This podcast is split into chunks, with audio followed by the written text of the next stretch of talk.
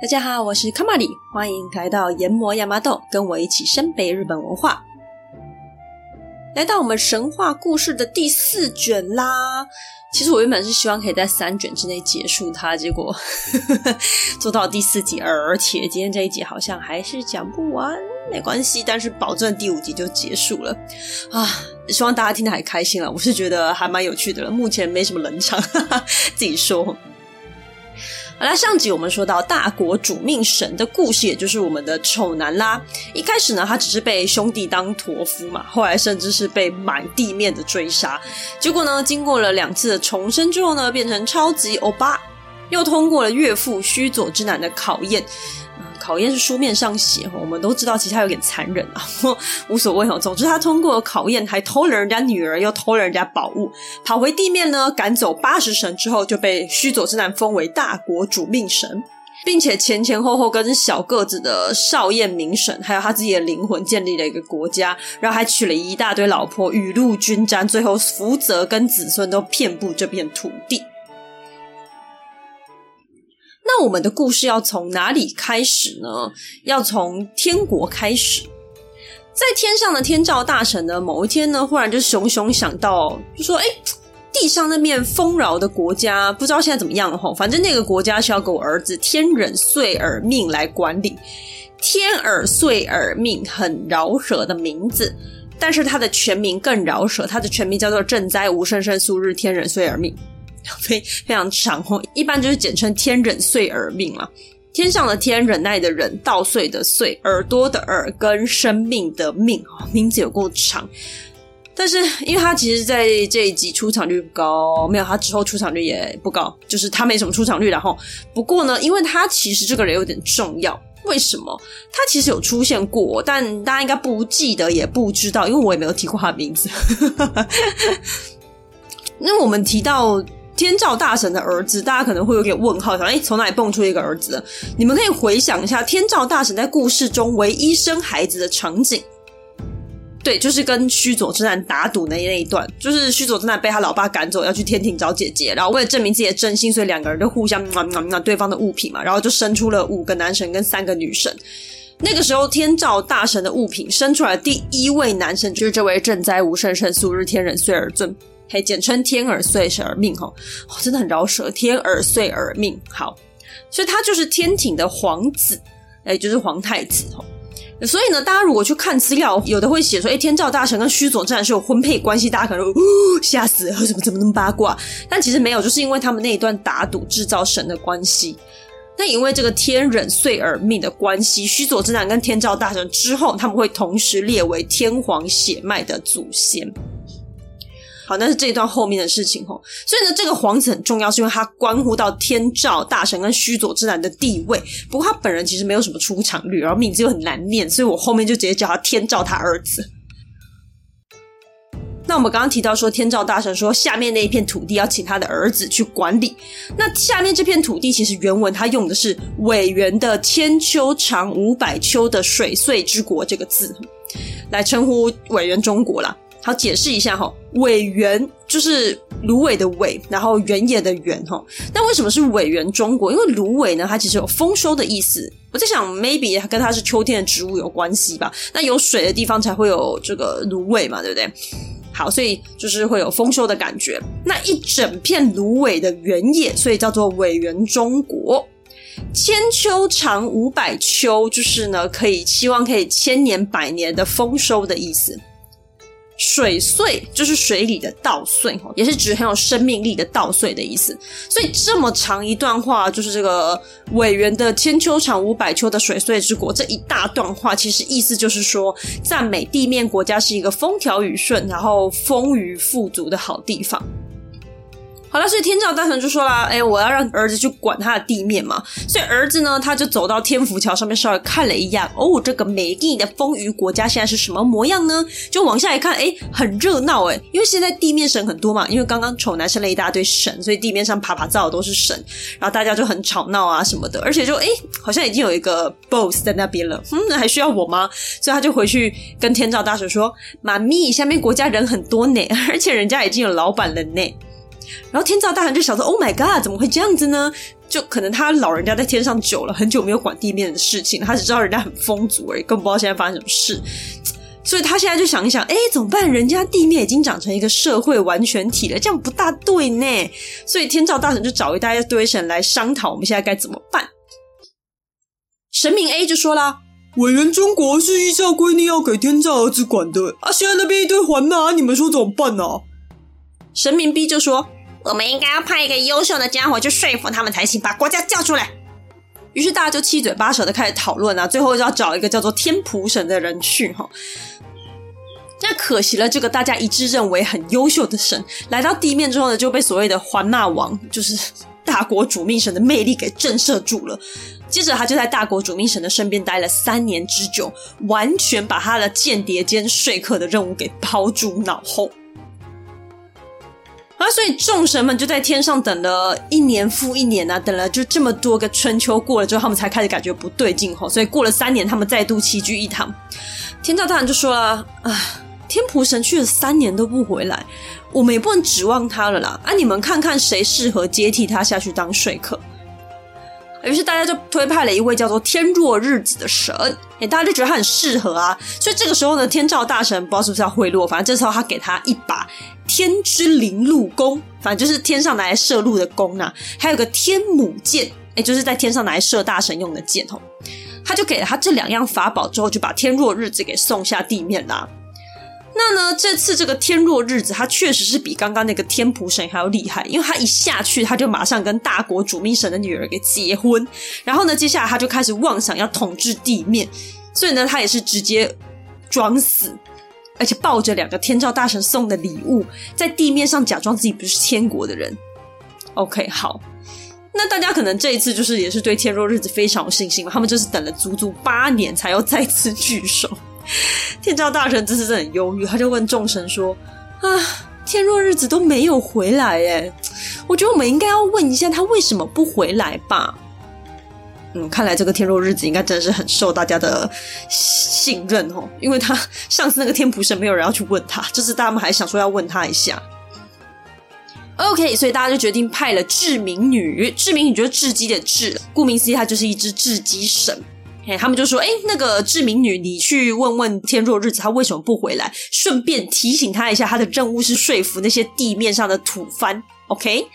好啦，志明女呢，她就哦好哦，她就乖乖的啾就上到地面来，然后降落在天若日子家门口有一棵桂花树，她就停在那棵桂花树上面，开始把天上神明交代的话转达给屋内的人听。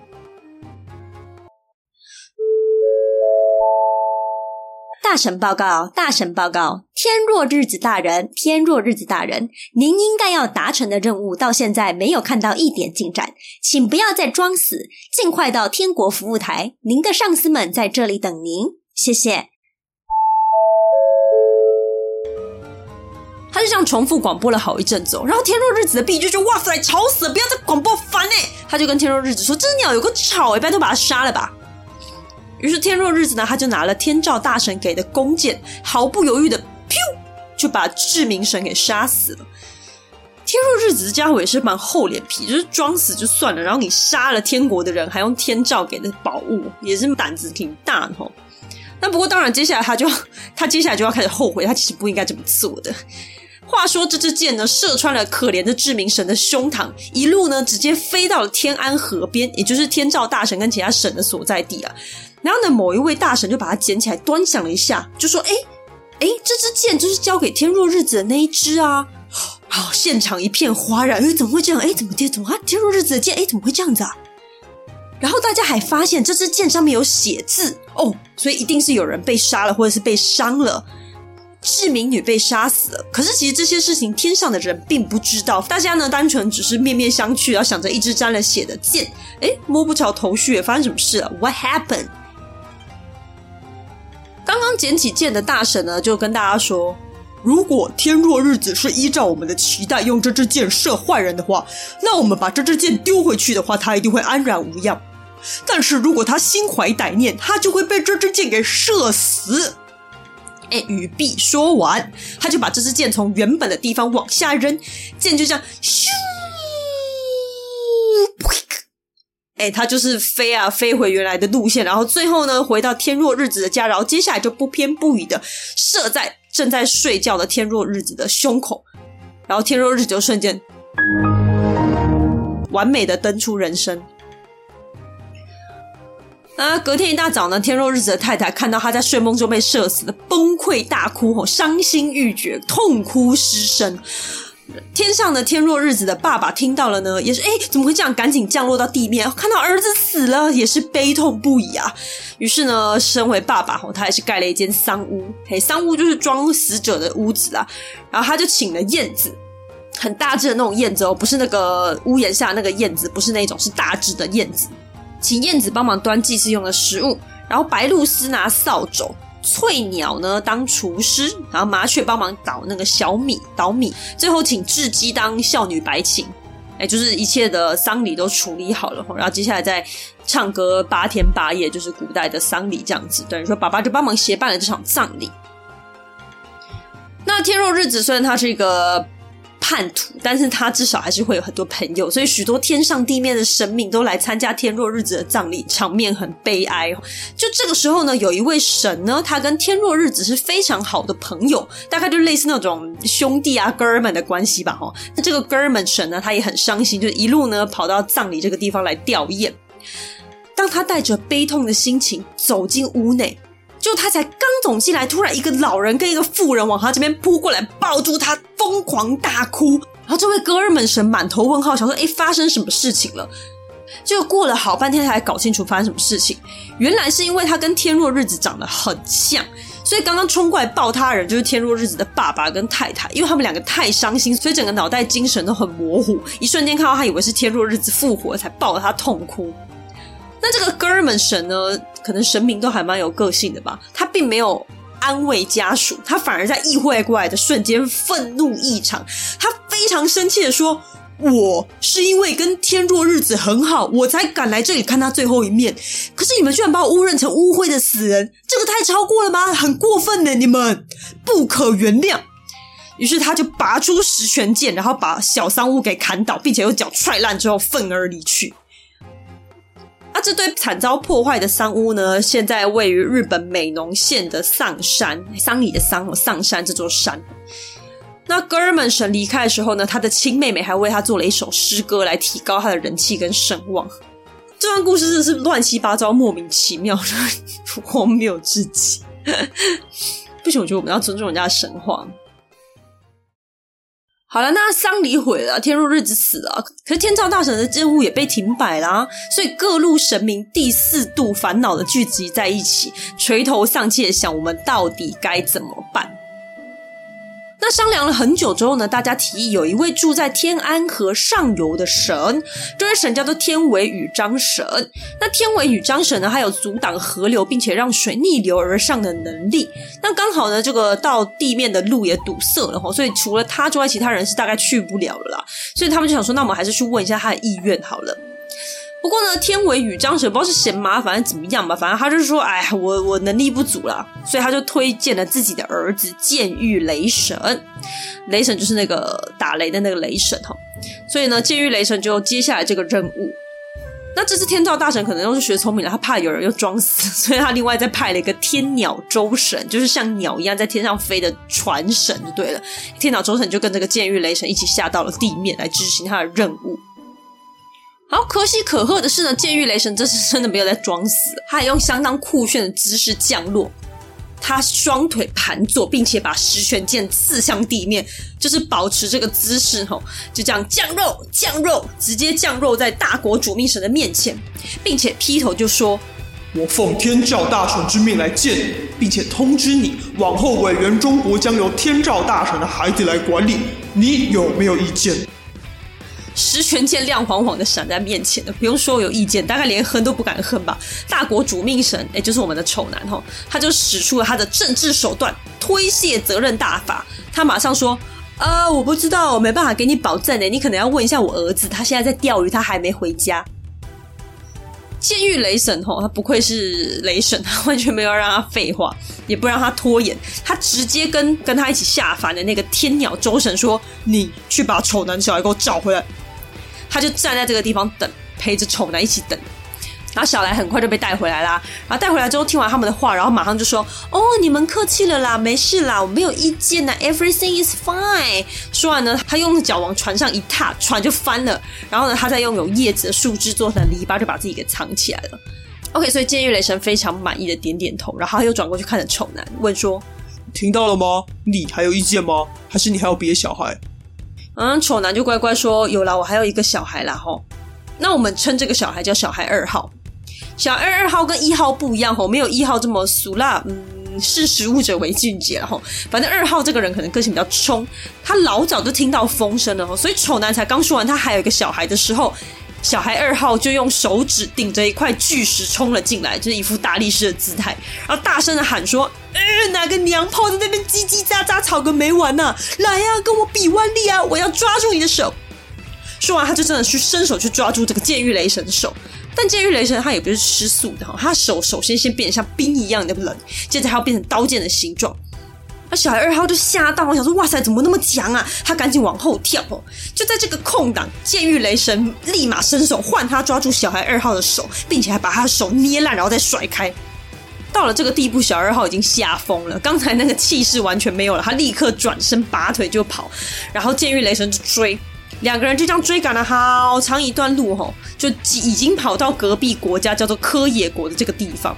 监狱雷神终于逮到他，正准备伸手要杀了他的时候，小孩二号终于大喊：“拜托不要杀我，我听话就是了啦，对不起嘛，我会按照我爸爸跟我哥哥说的，把国家让给天照大神，然后我就待在这个地方一辈子，哪里也不去，拜托不要杀我。”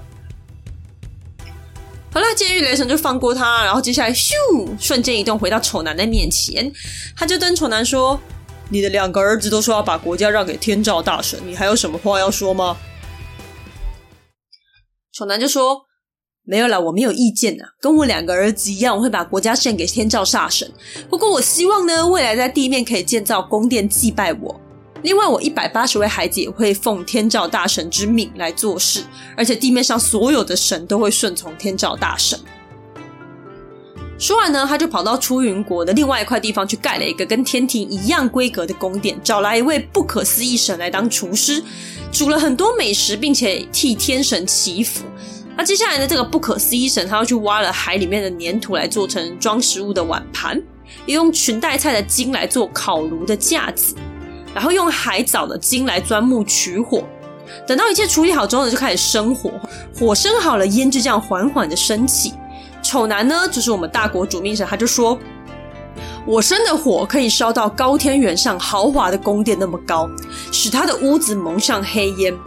我会用构树的纤维做成绳子来钓大条的鲈鱼，将它烤成美味的餐点后献给天上的众神们。”就这样，大国主命神把国家交还给了天照大神，而唯一一个认真去执行任务并且成功的监狱雷神就这样回到天国，把丑男的话跟事情的经过回报给了天照大神。这段故事呢，它就是大名鼎鼎的大国主神让国。好了，那经历了这么多年一大堆狗屁倒灶的事情，终于呢，委员中国还是还给了天照大神他儿子。于是天照大神就交代他儿子说：“后来后来，跟敏家宽宽的晶体哦，不要再生出其他事端了哦。”儿子他就说了：“我想去啊，可是我在准备要去地面的时候，我儿子出生了啊，不然就让我儿子去，可能比较好吧。”天照的儿子的孩子，也就是说天照的孙子，他的名字叫做藩能尔尔义命。藩是轮番上任的藩，能够的。能尔呢是一个错步，在一个不过尔尔尔虞我诈那个尔吼，艺是艺术的艺，命就是生命的命，他的名字叫做翻能尔尔义命。好，刚刚他爸爸的名字叫天忍岁尔命，然后儿子呢叫做翻能尔尔义命，他后面都有一个命字，所以呢这边我想要稍微岔出来补充一下，命在日文里面有很多读音，那这个加在名字后面的，它念作 mikodo。有时候是写作尊啊，尊重的尊。你会在很多的神话故事或是一些历史故事作品中看到什么什么命，什么什么尊的哦，大部分都是这个字。例如说呢，须佐之男，你去网络上搜寻的话，你可能会看到须佐之男命这个字，那或者是须佐之男尊都有可能哦。所以这个命或者是尊，它都是读作 mikoto 这个字。那那这是什么意思呢？其实就是一个尊称啊，大部分是加在神明或者是天皇啊、皇室名字的后面。哎，翻成中文就会变成是须佐之男大神，或者是某某天皇大人之类的感觉。那至于说汉字是要使用尊或者是使用命，其实是看作品本身。哎，像是古事记里面，它统一是用命，啊，日本书记是习惯使用尊。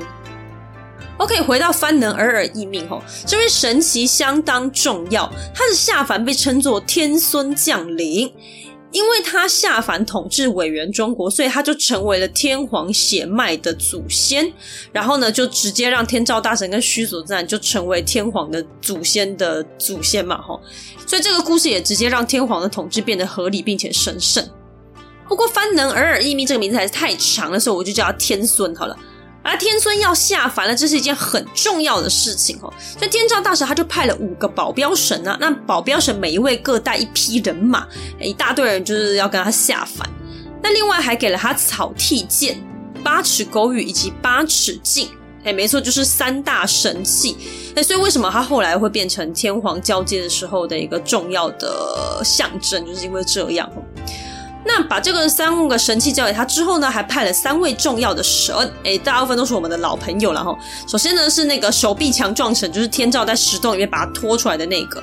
然后再呢一样呢是思虑神哈，就是天照在石洞里面自闭的时候提议开趴那个思虑神。然后另外一位呢是坚固门户的门神。他另外一位是代表坚固门户的门神哈，那这三位神一样，就是跟着天孙一起下凡，然后顺便当他副手来协助他管理地面。啊，一群人就这样浩浩荡荡出发啦。不过才走没多久，就看到路中间站了一个可疑的神。这个神呢，身高约两百公分，鼻子非常非常长，站在岔路的正中间，非常显眼又相当可疑。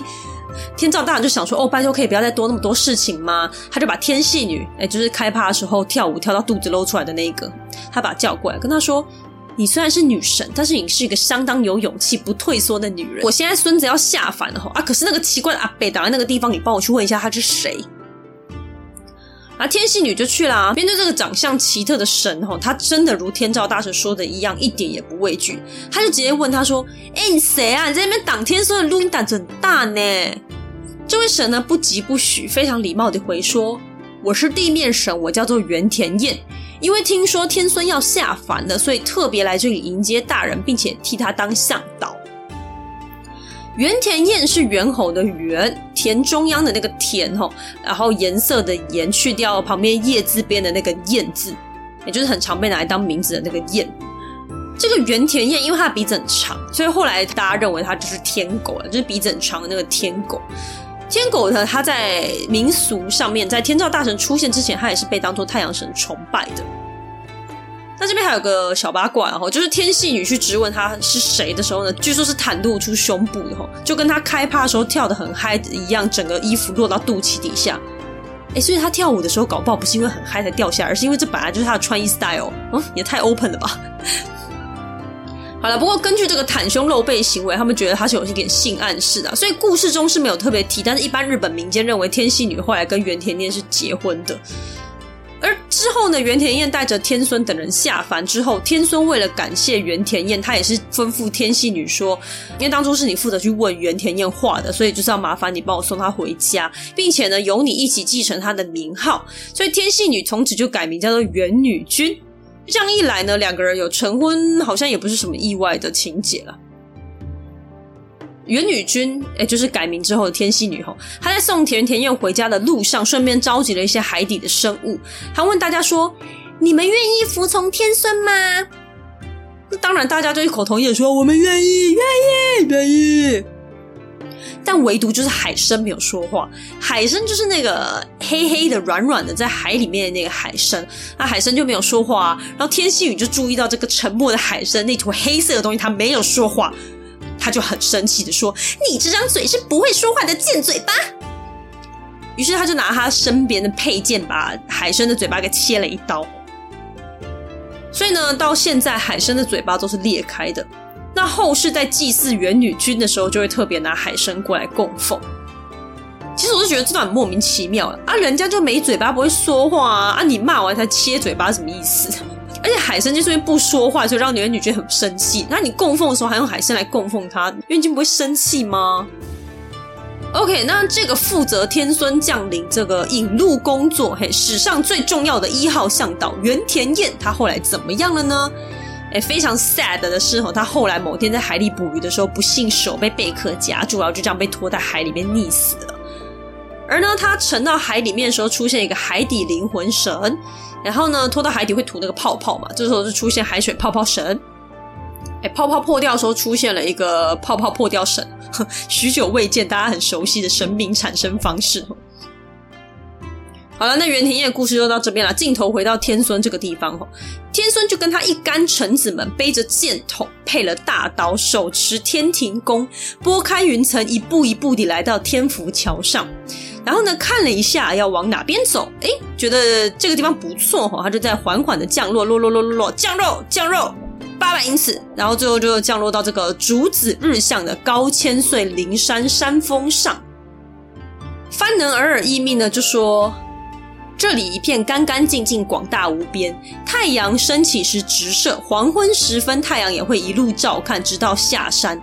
我觉得这里很好，还相当吉祥平安。所以呢，他就在这个地方盖了大宫殿和，栋梁直入云霄。盖好房子之后呢，统治者下一件重要的事情是什么啦？诶，大家应该都猜得到哈，没错，就是结婚。啊，不过当时也还是一个恋爱结婚的时代了，所以呢，某一天呢，我们的天孙他就在一个叫做丽莎玉玺的地方，他慢悠悠地散步着，一抬眼呢，哎，前方一位身姿曼妙、面容清丽的女子，像花盛开一般的立于风中，那样子的温柔婉约，吸引了年轻的天孙。哎，那个时候的男神都很积极啊，所以他赶紧上前搭讪：“Hello，美女，你好，安安几岁，住哪？”好了，女子就告诉天孙说：“我是大山金剑神的女儿，我叫做木花开耶姬。”啊，木花开耶姬又是一个相当复杂的名字哦。不过大家有听到“木”跟“花开”这两个关键字，就可以知道它大概就是花神。哎，没错，它是一个代表外表美丽但是时光短暂的花神，也就是我们所谓的樱花神。因为凋零的时间很快嘛，就是它盛开时间比较短。哎，所以呢，我们应该要叫它小樱哦。只是小樱的中文很土，所以我想要叫它日文名字 Sakura，那比较有 feel。天孙又继续跟 Sakura 尬聊啊，他问 Sakura 有没有姐妹啊？啊，Sakura 就说他还有一个姐姐叫做盘长姬，就是磐石的磐吼，所以姐姐就像磐石一样的女神。那天孙接下来就直接直球扔出，跟他说：“我想跟你结婚，你觉得怎么样呢？”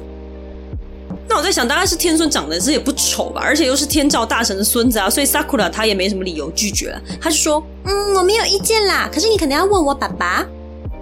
”OK，这大概是从头到尾，目前为止最符合传统的一段正常婚姻流程吧，就是还要问一下爸爸这样子。哎，所以天孙呢，他就跑去见了大山金剑神。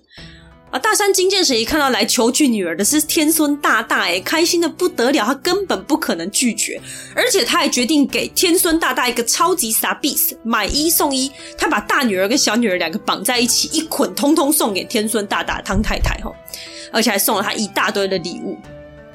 啊，这个傻逼呢，对天孙大大来说，真的也是超级惊喜包。晚上开箱的时候，哦，他看到美丽的 Sakura 走出来，他笑得合不拢嘴。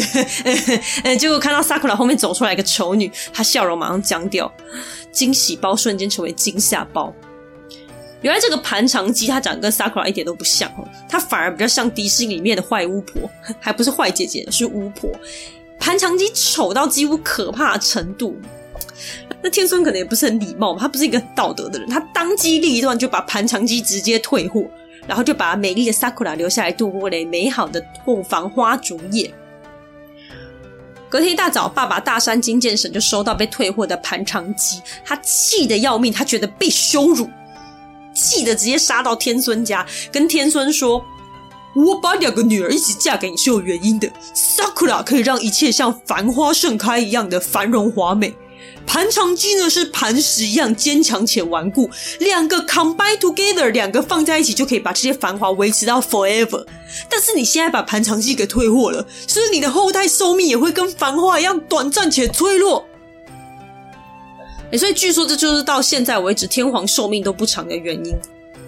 可是其实也不是说天皇寿命比较短啊，比较低迷啊，是也没有。因为你看看像，例如说昭和天皇，他在位六十七年，享年八十七岁，是日本历史上在位时间最长的天皇，甚至名列全世界在位时间最长的君主之一。举这个例子呢，就是说天皇寿命不长的意思，不是说他们会短命啊，是因为呢神的寿命很长啦。那退货事件导致后面神的子孙，就是后来的皇室子孙们，就会变得跟我们现在人类差不多的寿命，是这个意思。好啦，所以后除退货丑大姐这个意外之外呢，剩下一切都相当美好的新婚之夜。这个美好新婚之夜之后不久，Sakura 就宣布她怀孕了。而且他相当慎重，因为这是天神的孩子，又是天孙的孩子，诶他觉得应该跟生地神的孩子是不一样。地神就是当初一开始就是在地面生嘛，哈，也就是说他觉得不能随便乱生啊，所以他就跑来请教天孙，他该怎么。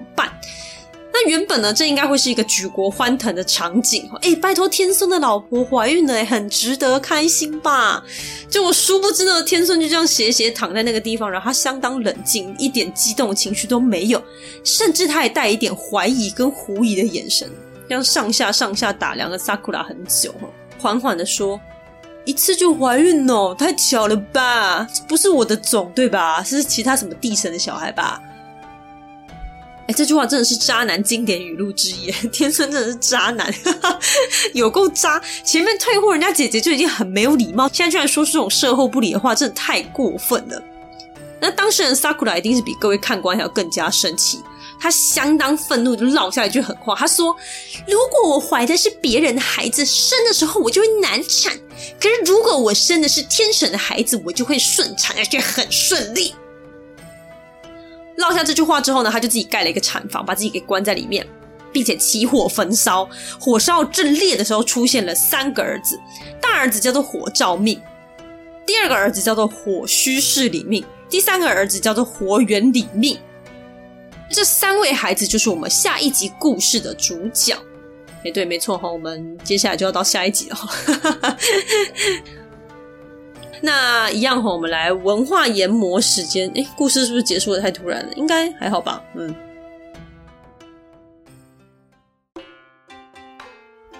好，我们首先就来看看刚刚最后那一段生活烧房子奇怪行为哈。古代呢，其实在生产前会盖一座没有门的小房子，然后要生产的时候就会把房子紧紧的密封起来，就是避免这个脏血外显会被外面看到，会触犯了外面的神灵这样子。那放火烧屋这一段，确实他在故事里面比较像是 Sakura 放狠话要发毒誓的一种行为啊，就是一个赌命的概念。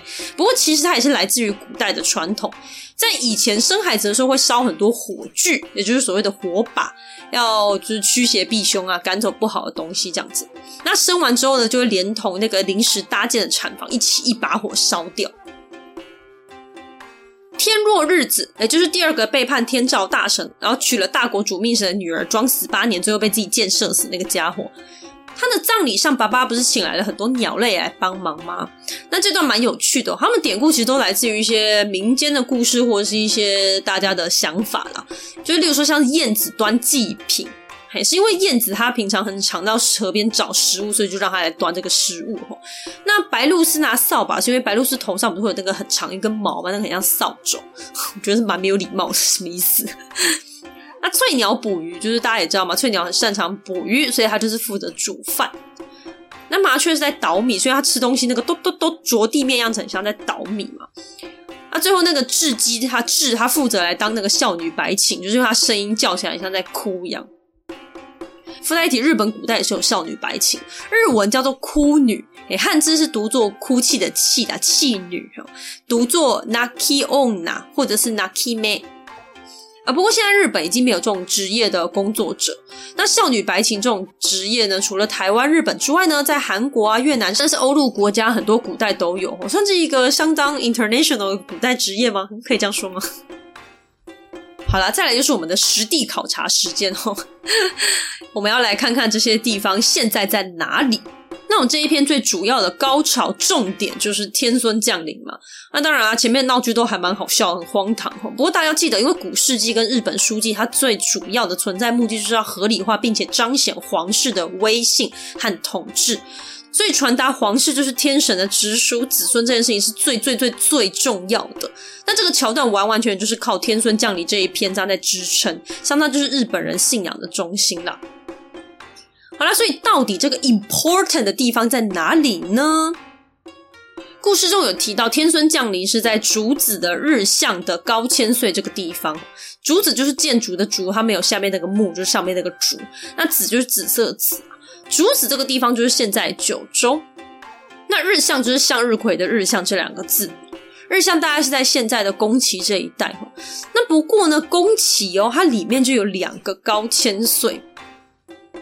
而这两个地方也是众多的，就是天孙降临地点候补人选里面最有力的两个候补人呐、第一个呢，它是一个叫做雾岛连山的一座山，雾就是起大雾的雾，岛就是岛国的岛，连在一起的山叫雾岛连山。这座山上有其中一座山峰，就叫做高千岁峰。那这座山峰很特别，就是它的山顶上有一只青铜的矛插在那个地方。矛呢是一个金字边，在一个谋就是牛的叫声那个谋右边的那个地方。嘿，这个金字边的矛，它是一种双面对称的大刀，就是两边都有那个刀面。像我们中国古代刀，它是只有一面嘛。那这个矛它是两边都有，因为一般两边都有刀的，他们会叫做中国古代会叫做剑嘛。那不过它是刀，但是它两边都有，很算是比较特别一点东西。这个东西叫矛吼。那这把插在山峰上的矛，它是直接指着天的方向。古诗记里面有写到啊，天孙降临的时候，还有说这个地方面对韩国是一个好地方啊。不过他这边指的韩国不是现在的韩国，而且它的发音也完全不一样，而且那个年代韩国也还不叫做韩国。那这个韩国是哪里呢？就是同样位于雾岛连山上，还有另外一个山峰，就叫做韩国峰，而且高千岁峰就是正好正对着这个韩国峰。所以这个书面上面记载的内容是不谋而合的，所以这是第一个候补的地方。那第二个呢，是在高千穗町这个地方。那高千穗这个地方有一座山叫做患处山，这个患我们一般应该很少见到，就是木字边在一个患者的患，它读作患。那处是触碰的处，患处山。这座山上有一座神社，叫做患处神社，也就是高千穗神社。那主祭神当然就是我们的番能尔尔义命。而为什么这座山很重要？是因为呢，它在古事记跟日本书纪里面呢，我们都有写天孙降临的时候，还有我们说它降落在一个叫做库基夫鲁塔克的地方。这个库基夫鲁塔克汉字就是患处的山峰的意思。哎，啊，这个患处山它就是读作库基夫鲁这样子。好了，那最后我们就是稍微来介绍一下景点，因为刚好就是蹭一下这个开国的热潮。那如果有听众也想要去凑凑热闹，买个机票啊，可是你又不知道去哪里，怕到处都人挤人的话，等下可以参考一下我们这个方案哦。诶，大家应该不难发现啦，我们的神话故事讲到目前为止，背景大部分都是在九州。那从天孙降临开始，很多背景它都是集中在宫崎这个地方，所以宫崎也被称之为是神的故乡。像最后提到这个高千岁这个地方，它其实就非常非常漂亮。大家如果去搜寻高千穗这个地方的话，你应该会先看到一个很漂亮的峡谷，那里面有一个瀑布飞流直下，下方可以划船。这个地方就叫做高千穗峡谷啊，下面是可以划船，对，所以非它真的非常非常漂亮，它是可以呃走路走到那个峡谷去拍照，或是你可以预约划船啊这样子。好，那这个地方其实就离高千岁神社也不远啊，所以你们也可以去参观一下天神落脚的地方哈。那高千岁呢，这个地方过去有超过五百间神社，其中地位最高的就有八十八间，还被称为高千岁乡八十八社。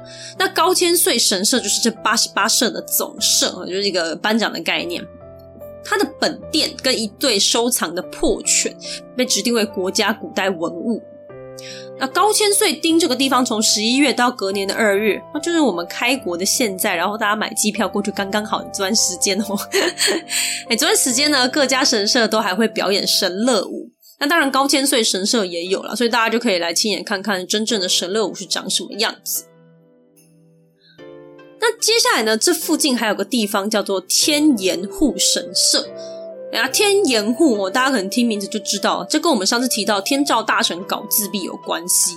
没错，这里呢，就是供奉着那一块石头，就是天照大神关起来的那一块石头。那他还可以参观，据说是天照大神搞自闭的那个石窟，神职人员是会带你进去看，可以去那边拜拜。而最后最后呢，高千穗还有个地方叫做国见丘，就是看得到国家的一个小山丘，叫国见丘。这里可以看到非常漂亮的云海。那它的风景之美呢，曾经获得二零一一年日本米其林旅游指南一颗星。嘿，这样子的殊荣，所以大家如果有机会的话，可以去看一下。不知道抢机票去哪里的朋友，不如就考虑来一趟我们的神之乡巡礼吧。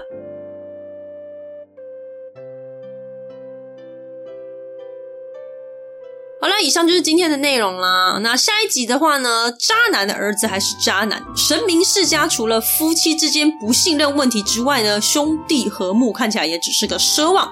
哎呀，下一集也是我们神话故事的最后一集啦，所以请大家期待一下吧。谢谢你的收听，我们下集再见，拜拜。